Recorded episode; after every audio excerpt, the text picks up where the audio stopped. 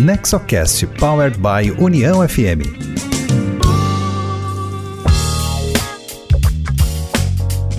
Olá, seja bem-vinda, seja bem-vindo ao NexoCast, o podcast sobre governança corporativa, inovação, empreendedorismo, voltado ao desenvolvimento com foco nas famílias empresárias.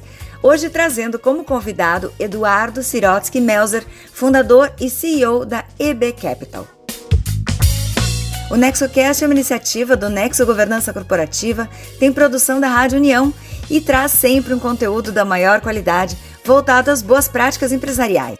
Você pode escutar o podcast pelo site do Nexo, que é nexogc.com.br, pelo site da Rádio União, uniãofm.com.br e também pelos aplicativos de áudio como Spotify, Apple Podcast, Deezer. Siga o NexoCast e receba no seu aplicativo cada episódio novo que entrar na rede.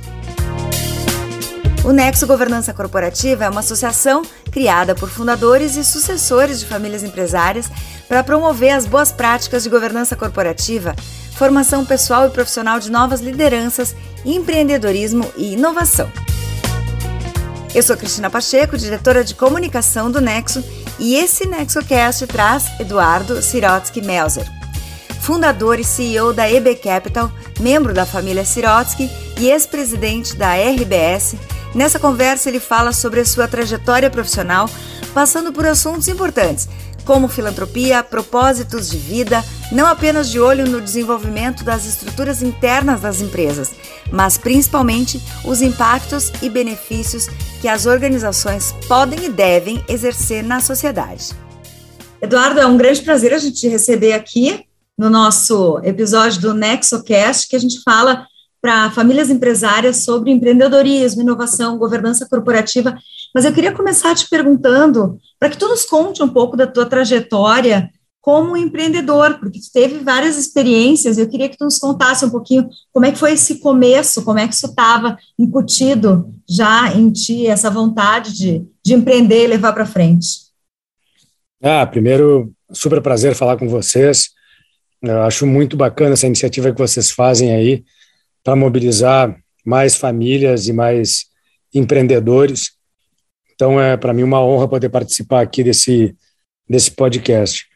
Eu acho que o tema do empreendedorismo ele está muito vinculado uh, às oportunidades que a gente tem e que a gente gostaria de criar, entendeu? Eu, eu muita gente fala, olha, o, uh, o sujeito nasce empreendedor. Eu acho que, sem dúvida, tem gente que nasce mais com, com esse dom e com esse DNA de, de desbravar, de buscar uh, oportunidades que não necessariamente estejam claras aí, mas eu acho que todo mundo tem essa oportunidade, eu acho que todo mundo tem essa chance. E, e eu acho que, que isso que é o, o bacana, eu acho que a gente tem que poder aproveitar uh, e enxergar as oportunidades que não necessariamente são as mais óbvias, entendeu? E ter a confiança de ir atrás para fazer acontecer. Então, eu, eu, na minha vida toda, eu busquei uh, realmente realizar uh, oportunidades e trazer gente junto comigo que pudesse me, me ajudar a realizar esses, esses objetivos. Então, para mim, o grande segredo do empreendedorismo é a capacidade de, de execução, de fazer acontecer, mas, sobretudo, de, de encontrar pessoas boas, alinhadas, com os mesmos valores, uh, com capacidades uh, complementares que possam ajudar na busca da, dos objetivos e dos sonhos. Bom, é claro também que na tua história deve ter tido um peso importante, uh, uma influência familiar, ou pelo menos uma, um estímulo familiar, porque tu nasceste numa família super conhecida no Rio Grande do Sul, justamente por sua veia empreendedora, por suas iniciativas, que é a família do Grupo RBS, e eu queria que tu nos contasse como foi a tua formação dentro da família, como esse assunto era tratado, como é que funciona isso para vocês, assim, esse estímulo às novas gerações? Como é que tu vê isso dentro da família e como tu projeta isso também para a tua família? Sem dúvida, o fato de ter nascido numa família empresária me deu muita perspectiva e visão uh, do que significa empreender. Né, a gente, eu pude ver muito perto uh, o desenvolvimento da RBS e, e a partir do meu avô, mas de toda a família envolvida. Então, isso, sem dúvida, ajudou para me mostrar que é possível. E o que a gente pode aqui, nesse podcast, uh, fazer é também mostrar para as pessoas que é possível, entendeu? Basta ter força de vontade, ter, ter energia, mobilizar recursos, convencer as pessoas. É, isso isso, isso é, é, é bem importante. Agora, a minha formação, desde o início, ela foi totalmente profissional. Quer dizer, a família sempre teve uma visão clara de que não é porque a gente é da família que a gente deve ter algum, qualquer tipo de privilégio ou facilidade. Ao contrário, o fato de ser da família faz com que a gente tenha que buscar uma formação uh, profissional uh, que nos habilite a cumprir cargos de relevância em qualquer empresa. E uma vez atingido isso, aí sim, uh, naturalmente, pode-se trabalhar na empresa da família. Então, eu, eu a vida inteira eu estudei bons colégios, tive a oportunidade de né, estudar em bons colégios aí no Rio Grande do Sul, depois eu fiz a minha fiz administração na PUC. Desde cedo eu comecei a empreender, eu fiz vários negócios independentes da empresa da família. Depois eu fui fazer meu mestrado nos Estados Unidos, eu tive a oportunidade de fazer um MBA na Universidade de Harvard. Depois eu fiquei trabalhando um tempo nos Estados Unidos e foi aí em 2004 que o Pedro Parente era quem comandava a RBS e ele me convidou para participar da empresa. E, e o que foi muito importante foi ter seguido uma trajetória independente de profissionalismo, eh, não vinculada à empresa da família, mas sim vinculada a conceitos de excelência, eh, de formação, que poderiam me habilitar a fazer eh, qualquer coisa em qualquer empresa, e que aí também me, me habilitou a trabalhar por bastante tempo na empresa da minha família. Mas eu, eu, o que eu mais posso recomendar é que cada um de nós tenha a possibilidade de fazer a, for, a melhor formação possível, entendeu? Fazer, é, é, é, porque isso, o fato, eu sei que vocês têm uma pauta grande e relevante vinculada a empresas familiares, e eu acho ótimo que as pessoas da família possam, possam dar continuidade, quer dizer, tem uma questão de DNA, de valores, de sangue mesmo. Agora, desde que elas estejam eh, capacitadas para fazer isso. E a melhor forma de se capacitar é se profissionalizar para trabalhar em qualquer empresa. E aí a, a, empresa da família é mais uma que, que dá oportunidade. Agora, aproveitando justamente o seu gancho, né, eu queria que tu nos contasse de que forma essa tua bagagem, inclusive passando por dentro da empresa familiar, como é que tu leva isso para as outras empresas agora que tu participa, seja como conselheiro, como investidor, como é que essa trajetória te ajuda também nesse momento? Ah, ajuda muito, né? Porque ter trabalhado na empresa da minha família foi das maiores escolas que eu tive na minha vida. Quer dizer, tem desde uma questão bem prática de qualidade de gestão, a RBS, é, a RBS é conhecida como uma empresa de altíssima qualidade de gestão no âmbito nacional, assim. É uma empresa que tem um grau de exigência e de excelência muito grande, o que para mim foi uma formação técnica espetacular. O que eu aprendi nos anos que eu trabalhei na empresa, poxa, só eu sei o quanto eu transfiro esse conhecimento para tudo que eu faço hoje. Mas talvez o mais importante, ou tão importante quanto isso, tenha sido a parte eh, de cultura, de valores. Né? Eh, o que eu aprendi desde cedo é que uma empresa se diferencia verdadeiramente pela sua cultura né, uma empresa de cultura forte, uma empresa onde as pessoas têm paixão pelo que fazem, uh, onde as pessoas têm um, um, nível de, de alinhamento, de dedicação, é uma empresa diferenciada, é uma empresa melhor, entendeu? Então, isso talvez seja o que eu mais. Ontem mesmo estava falando com uma empresa que nós temos um investimento importante e falando lá sobre diferenciação, e eu dizia: a gente precisa trabalhar muito no tema de cultura, porque é isso que nos diferencia o produto que se vende, o serviço que se presta. É, isso é muito importante, tem a dúvida, mas a cultura por trás da empresa é o que garante a atração dos melhores talentos, a manutenção dos melhores talentos, é, a, a, a busca de melhores negócios, e, e isso está muito vinculado à cultura. Então, é, são temas que para mim são muito relevantes e que, sem dúvida, eu aprendi na empresa da minha família.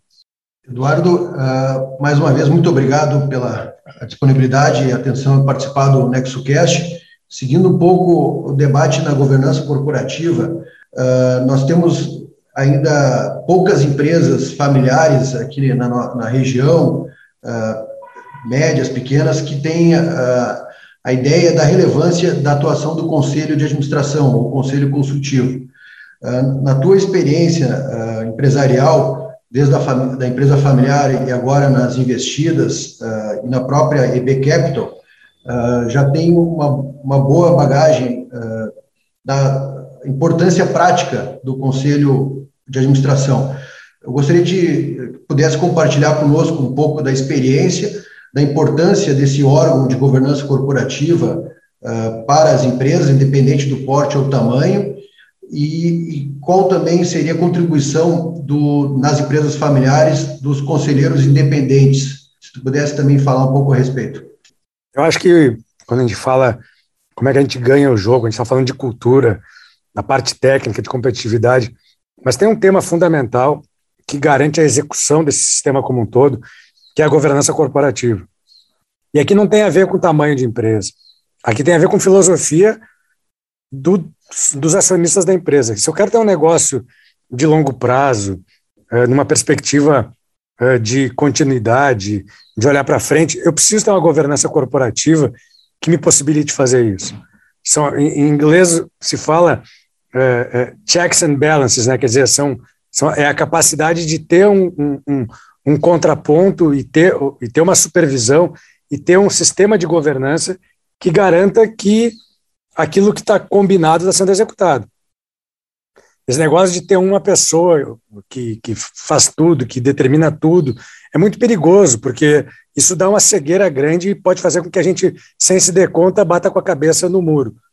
Né? Então, a, governança corporativa, para mim, ela é um elemento fundamental de, de sucesso de qualquer empresa. O conselho de administração é chave nesse aspecto, porque o que, que o conselho de administração ele faz? Ele, por um lado, ele sim é, supervisiona e faz uma, um, um, papel, digamos assim, de, de cobrança na gestão, mas o mais importante é o conselho podendo olhar as oportunidades, os desafios sob uma outra perspectiva. Né? A gente está ali, na, quem está no dia a dia da empresa, está no meio da floresta, lutando, tentando conseguir, etc. e tal. O conselho, é, para o bem e para o mal, tem um distanciamento do dia a dia que possibilita que faça é, é provocações, contribuições é, de quem tem uma outra perspectiva.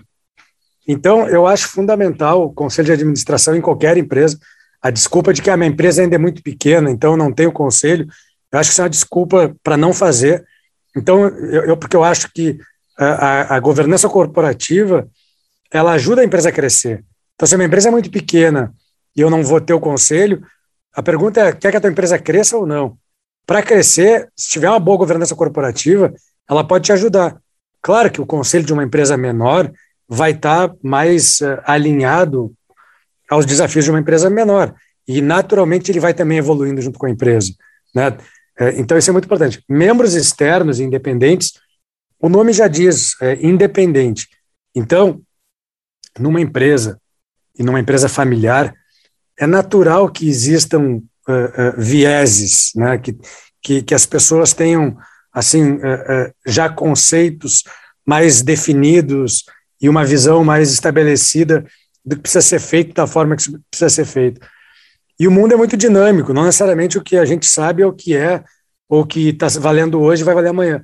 O conselheiro independente ele tem a capacidade de uh, colocar o seu ponto de vista de uma maneira independente, sem estar vinculado ou alinhado com, com o acionista controlador, ou com o conselho, com o board, ou com a gestão, com a execução, ou com o CEO.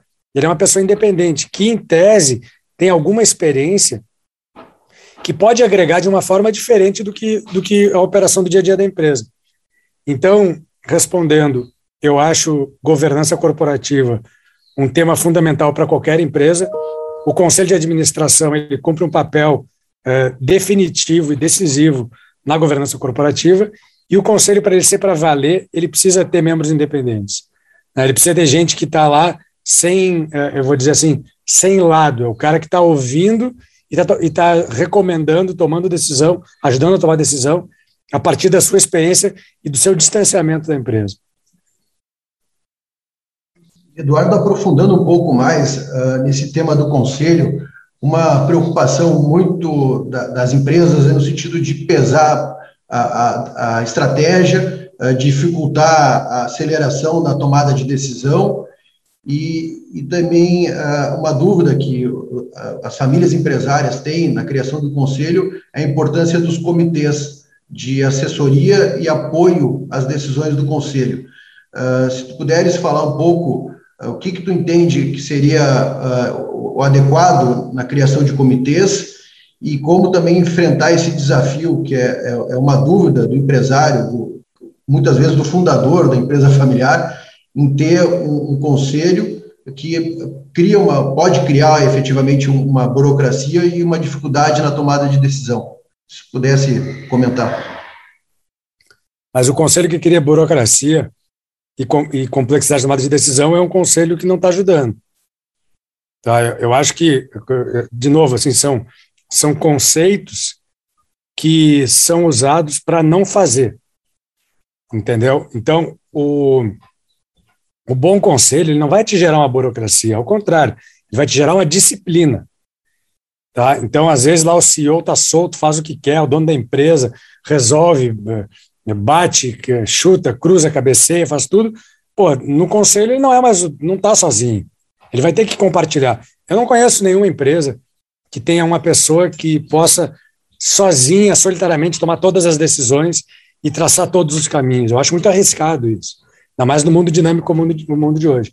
O conselho de administração ele gera uma disciplina de governança que faz com que as pessoas tenham que ser um pouco mais formais, um pouco formal no sentido de uh, uh, uh, cumprir com os ritos, né, saber que tem outras pessoas que também têm força na organização e que vão colocar seu ponto de vista e assim por diante. Então, eu discordo que o conselho deixa a empresa mais burocrática. Eu acho que conselho deixa a empresa mais competitiva e mais disciplinada. Conselho que está lá para fazer burocracia é um mau conselho. Mas não é um problema do não é um problema de ter conselho ou não ter conselho. É um problema de competência. Então eu posso ter um CEO que não tem conselho e que gera uma super burocracia da operação. Fica pedindo relatório o dia inteiro, etc. Não, de, não decide nada e não faz nada. Então, uh, uh, então acho isso. Os comitês, eu acho que é muito de caso a caso. Em geral, via de regra, eu gosto sempre de ter um comitê de finanças e um comitê de pessoas. Tá? Quer dizer, então a gente está olhando os, os recursos, é, com lupa, os recursos mais importantes da empresa, os recursos humanos e os recursos financeiros. Então, um comitê de pessoas e um comitê de, de finanças. Uh, aí, conforme o tamanho da empresa e a sofisticação, pode ter lá um comitê estratégico, assim por, por diante. Comitê, os comitês, eles são muito válidos, porque eles dão tempo de é, aprofundar temas que são relevantes, né, na perspectiva do conselho. Agora, tem que ver, é, pelo tamanho da empresa e pela sofisticação, se esses comitês não vão esvaziar o próprio conselho. Porque o conselho, é, claro que se é uma empresa maior, etc e tal, o, o, esses comitês, eles cumprem um papel. Mas com, eu estava falando antes, para a gente não gerar é, uma sofisticação exagerada, às vezes é melhor lançar um conselho onde esses temas estão no dia a dia do conselho. Então, o que a gente vai tratar no conselho? Pô, o tema de pessoas, fundamental. Está no dia a dia do conselho. O tema de finanças, não tem nenhuma dúvida, está no dia a dia do conselho. O tema de estratégia está no dia a dia do conselho. Agora, quando a coisa começa a tomar um patamar maior, ou a gente tem lá pô, um crescimento grande, eu vou contratar muita gente, ou, ou tem um trabalho de retenção, ou tem um, um, um, um tema de uh, eh, M&A, ou de endividamento, etc. Tal, Aí, poxa, vale a pena começar a abrir os comitês e dar mais especificidade para as discussões. Muito bom, Eduardo. É, ficou bem evidenciada realmente a importância da governança né, e, e, realmente da governança que gera valor para a empresa, né, não aquela governança é, pro forma, né. E, e eu gostaria de ampliar um pouco a reflexão, trazendo aí o tema social e ambiental, né, que é um dos temas do momento, né, com o ESG, e, inclusive, eu li uma entrevista com a Luciana Ribeiro, né, que é tua sócia na IB Capital, na Folha, é, falando que, sim, o lucro pode ser compatível com propósitos ambientais, sociais e governança, e que os investidores estão começando a perceber ESG como uma perspectiva mais de oportunidade, não somente risco. Então, a pergunta que eu te faço é justamente essa. É possível é, conciliar lucro e propósito, ao mesmo tempo é, contribuir para gerar um, um, capitalismo mais consciente, gerando mais valor para todos os stakeholders? É, eu acho, eu acho que a, a visão de que o propósito ou, ou o envolvimento a partir de temas de retomada social ou ambiental, eles vêm em detrimento do lucro, é exatamente ao contrário do que a gente acredita aqui na IB Capital. A gente tem a convicção de que quando a gente consegue alinhar negócios que, tem, que geram propósito, que geram prosperidade e desenvolvimento, o lucro é muito maior. Essa que é a sacada. Te dar alguns exemplos. Nós temos uma empresa grande que, de fibra ótica. Então, ela conecta cidades pequenas e médias no Brasil. Sabe? Tem um super propósito. A gente está fazendo uma integração ou uma inclusão, não é digital, é uma inclusão social. As pessoas podem se relacionar melhor, elas podem comprar, elas podem consumir, elas podem se informar, elas podem ir, eh, ir, ir na escola. Quer dizer, é uma inclusão social. Isso tem um propósito gigantesco. Essa empresa cresce e ela dobra de ano após ano, porque a gente está tá oferecendo e servindo e entregando um serviço essencial, propósito na veia.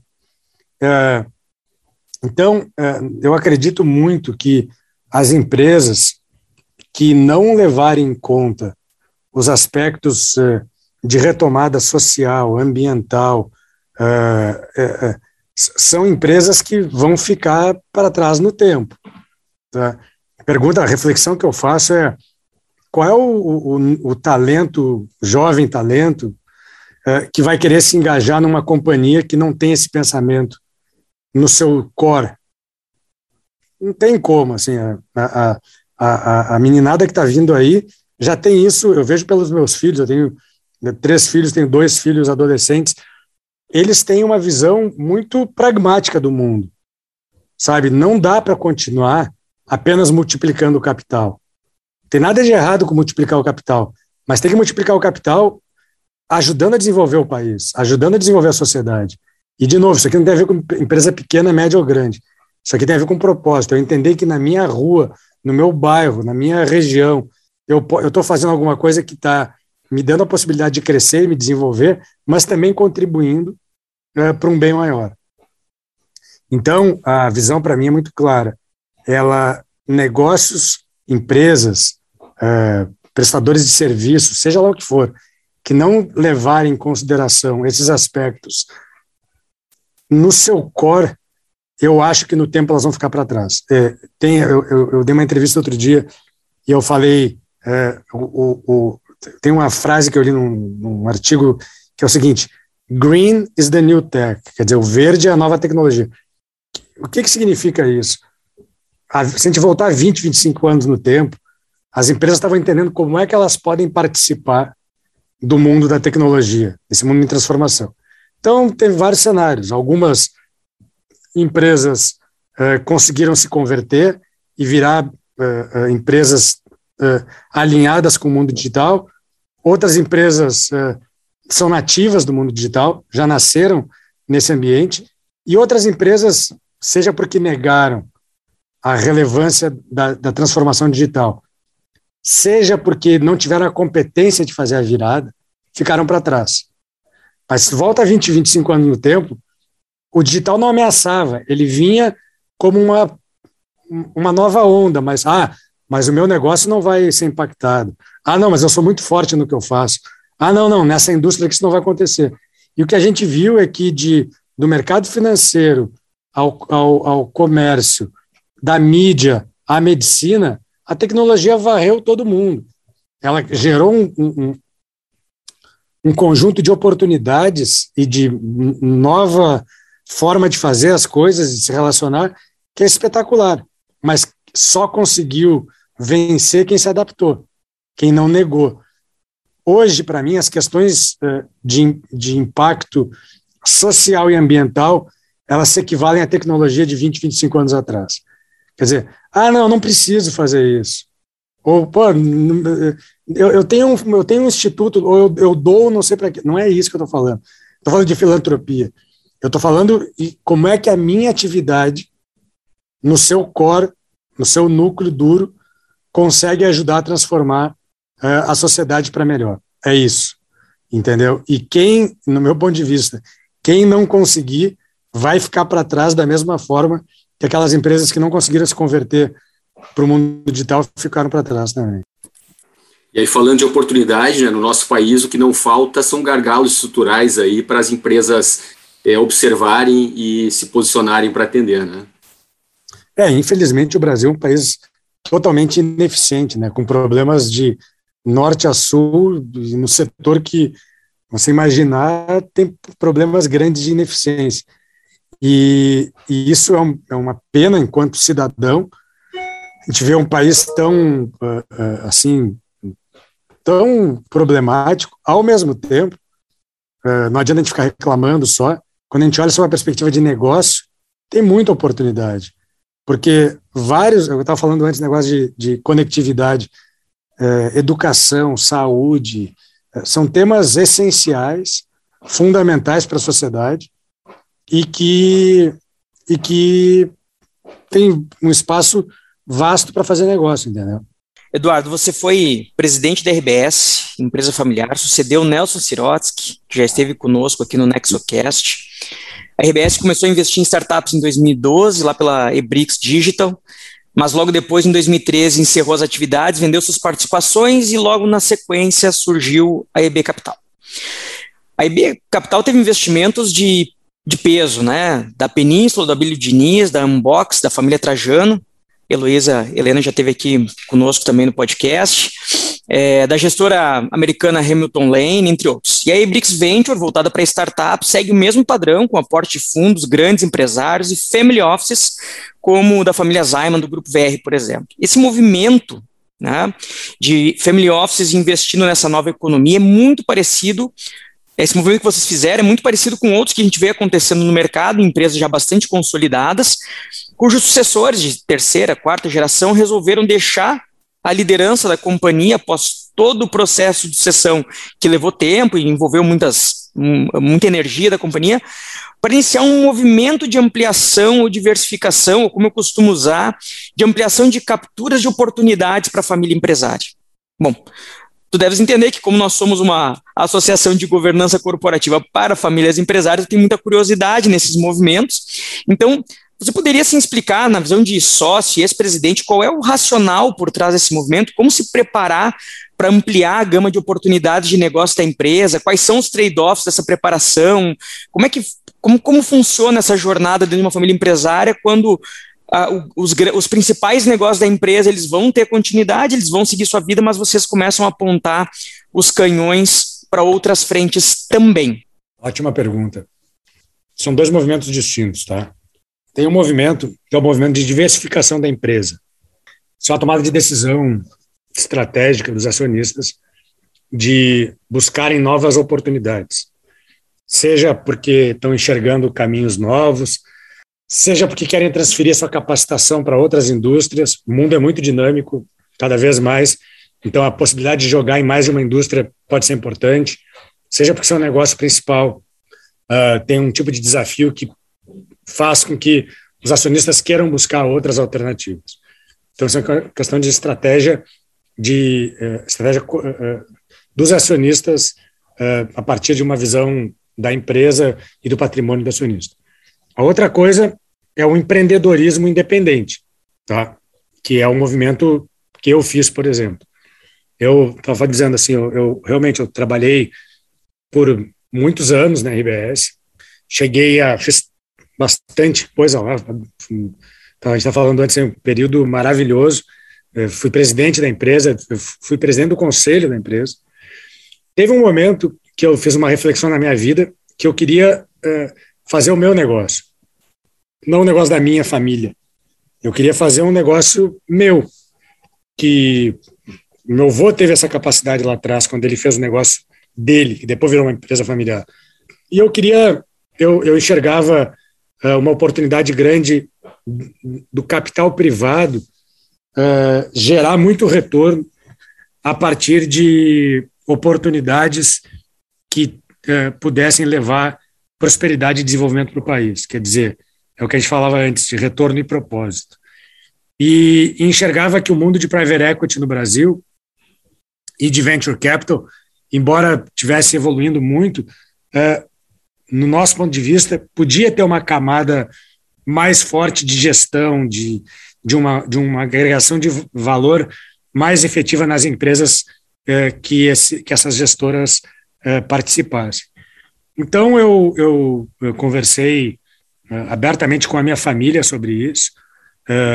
Da mesma, a, a, gente, a gente falava antes assim, para entrar na empresa, tem todo lá, tem, tem todos os critérios profissionais.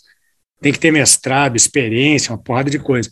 Então, a relação, a relação uh, com a empresa é muito profissional.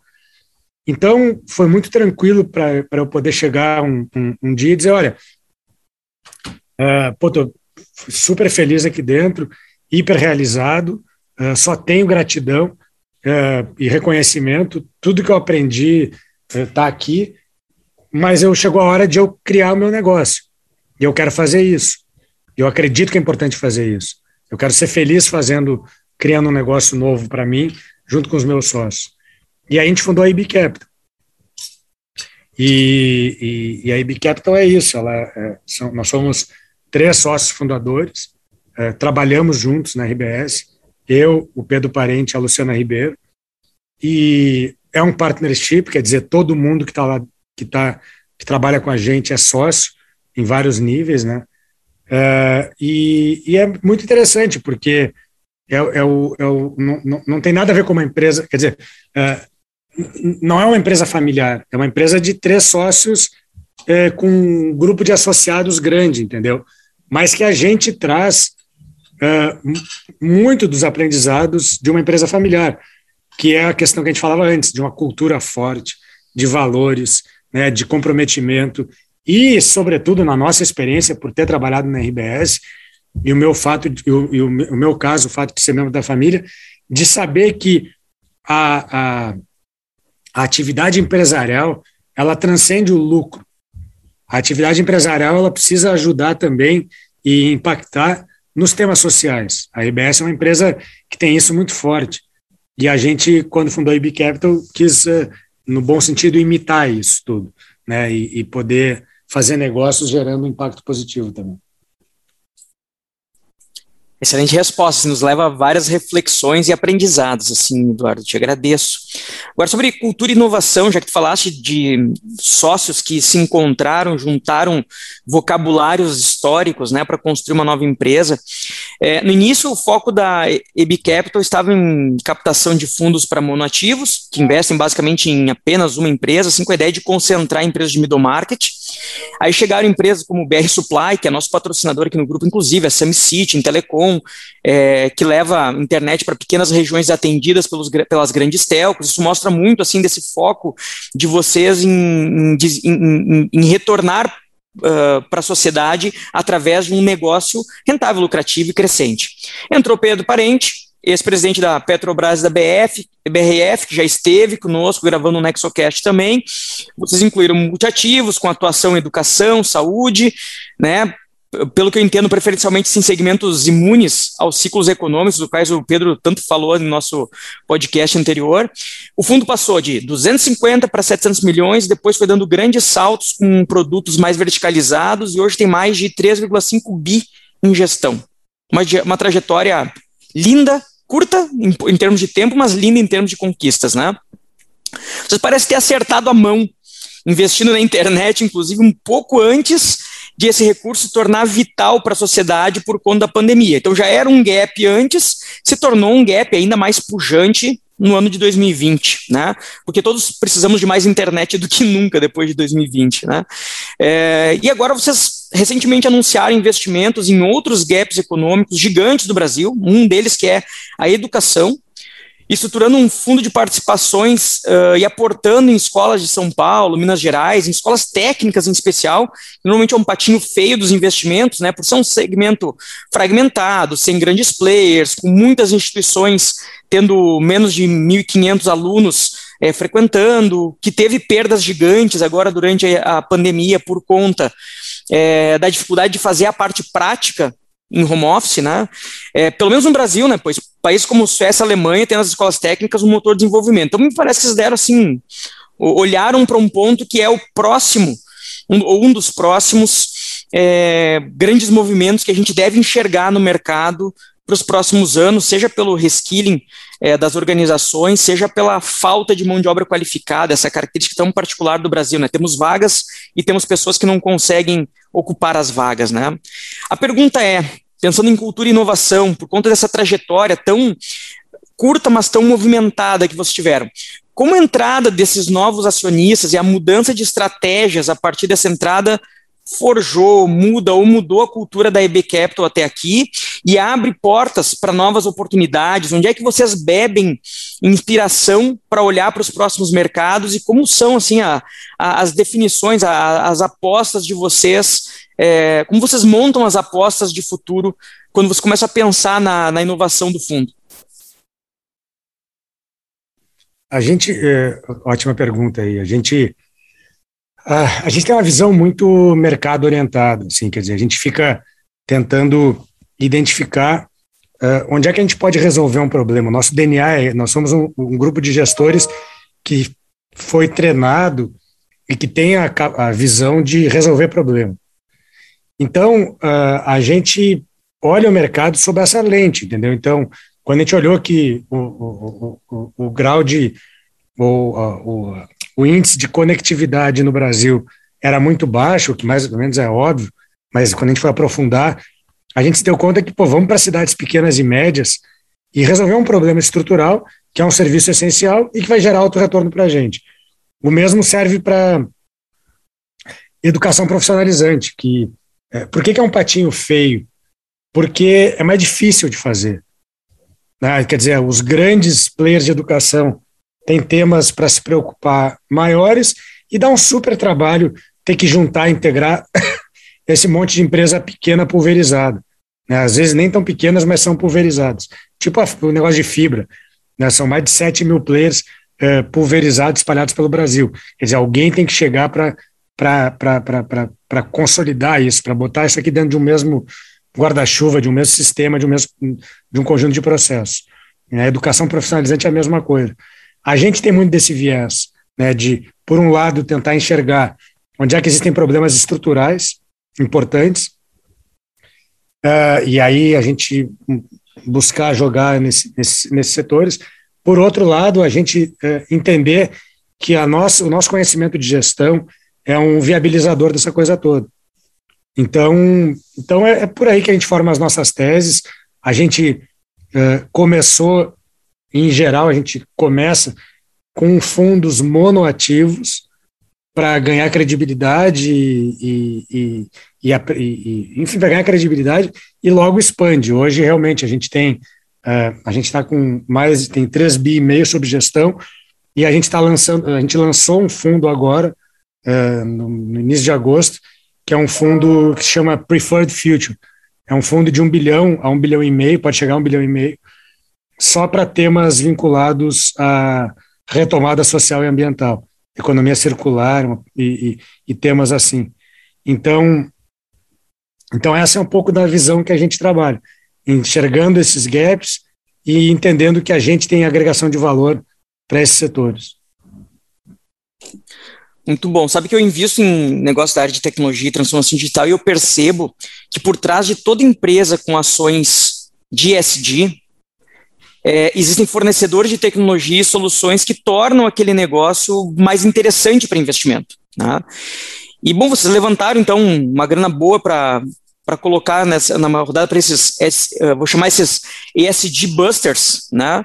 Pelo fundo que tu citaste, que é o EB Capital Preferred uh, Features Fund, é, que vai investir justamente em algumas companhias que operam temas como cidade e agricultura sustentável, reciclagem, trabalho do futuro, saúde inclusiva, enfim, são 100% nova economia e totalmente voltado agora né, para empurrar esses SG busters, né, para que as empresas que os contratam, que os consomem esses produtos possam ser mais vinculadas às demandas de ESG e consigam atender às suas demandas de planejamento estratégico. Me parece que vocês estão dando um próximo passo na escalabilidade, investindo em empresas que vão tornar outras empresas ESG compliant.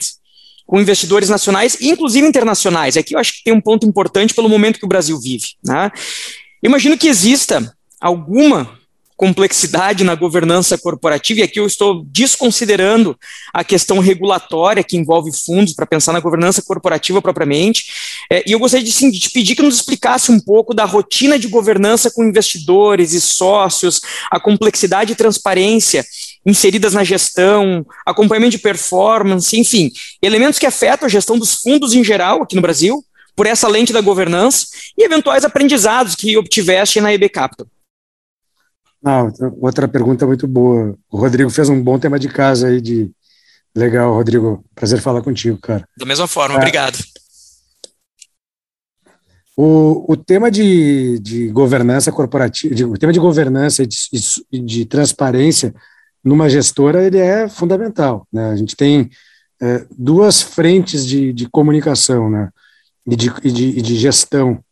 Uma que são as empresas onde a gente investe, então, são os nossos sócios, e a outra são os nossos investidores. Né? Uh, a gente precisa ter uma governança no estado da arte, porque, uh, diferentemente quando tem uma empresa de capital próprio, a gente tem o capital de terceiros, quer dizer, é alguém que confiou na gente para fazer aquele investimento. Então, o tema de governança, de disciplina, de transparência, ele é absolutamente chave. Não dá para improvisar aqui. Então, na relação com as empresas, o fundamental é a gente ter uma governança estabelecida e clara desde a largada. Né? A gente não pode, a gente tem que ter isso muito, é, muito bem definido, entendeu? E, e cumprir a risca. E a relação com o investidor, ela também, ela, ela, ela tem que ser muito, muito ágil, uh, muito proativa e muito transparente. Né? Isso significa uh, dar segurança para o investidor. A gente não vai estar sempre certo. Às vezes a gente erra, entendeu? Mas não tem problema se a gente está errando dentro das, da, da, daquilo que foi combinado. É um ambiente de investimentos, eu vou, eu vou fazer uma série de investimentos. Não dá para achar que a gente vai acertar em todas, entendeu? Agora, quando alguém confiou o seu capital em, na gente, é, essa pessoa, esse investidor, ele gostou da tese, ele acreditou na tese. O que eu não posso é errar arriscando em temas que eu não tinha combinado com o meu investidor, sabe? Então eu tenho que ter também muita disciplina e foco para fazer aquilo que está combinado. Óbvio que na grande maioria das vezes tem que acertar, né? Porque senão também a empresa falha, né? Mas é, eu acho que a, que a capacidade de comunicação a transparência e é, é, é, são fundamentais tanto na relação com as investidas como na relação com os, os investidores. Então é um processo muito é, que, que ele, ele demanda muita atenção e muito tempo. A gente tem uma área é, de um lado uma área é, que se chama relação com investidores que só faz isso. Tem um, uma sócia muito experiente, chama Flávia Shibata, que está há muitos anos no mercado, embora seja bem jovem. A Flávia lidera a área de relação com investidores e aí tem uma rotina de comunicação, de reuniões, etc. Tal. Nós temos hoje mais de 5 mil investidores. Então, e óbvio que não são todos iguais, tem alguns que, como a gente fala, vêm do varejo e tem outros que são grandes investidores, grandes famílias, grandes empresários, os, as principais famílias do Brasil, empresários do Brasil são nossos investidores e demandam um tipo de conversa, de prestação de contas e de troca espetacular. Então a gente tem todo esse esforço de um lado.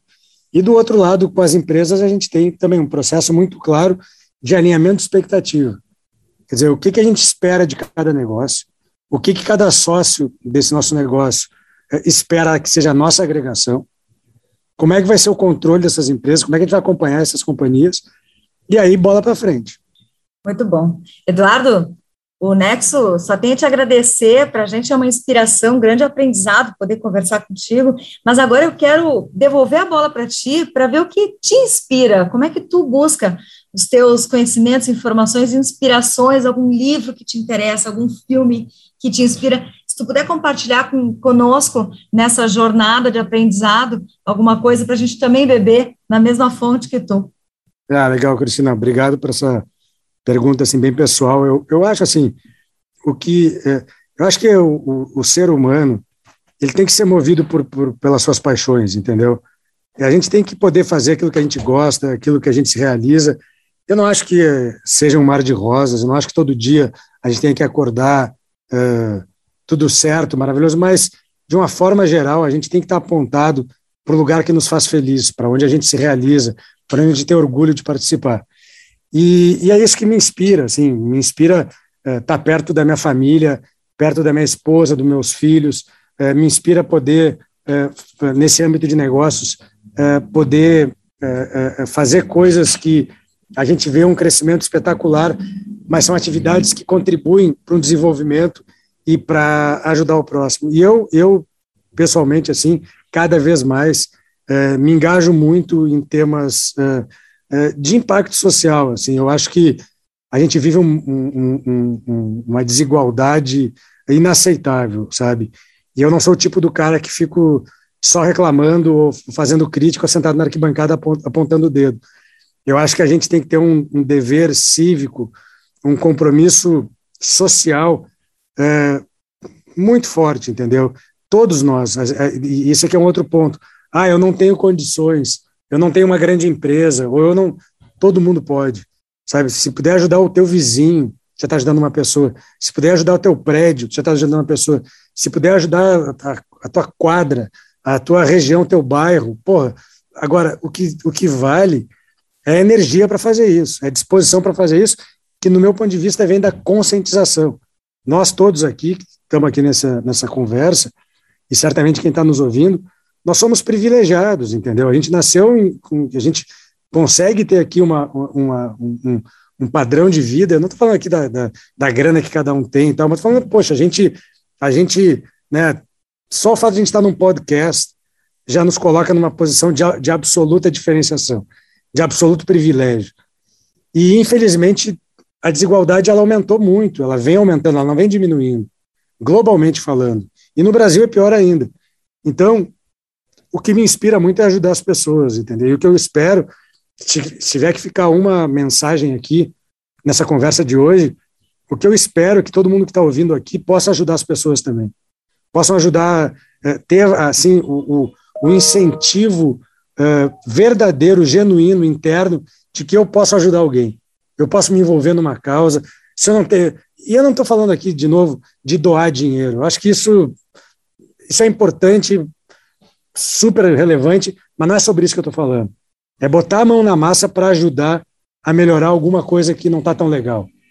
Sabe? Então, isso, isso é, uma, é, um, é um tema que, que me inspira, e mais do que me inspira, é um tema fundamental de conscientização. Né? Vocês estão falando aí com, com uma região importante do Brasil, vários empresários é, familiares, etc. e tal, tem que se envolver. É inaceitável que não se envolva tem que ajudar. Eu acho que é, ficar aí multiplicando seu patrimônio e não olhando para a sociedade, eu acho, acho raso, acho, acho pouco. Tá? Então, é, é, o que eu queria estimular é, é, é isso. Tá?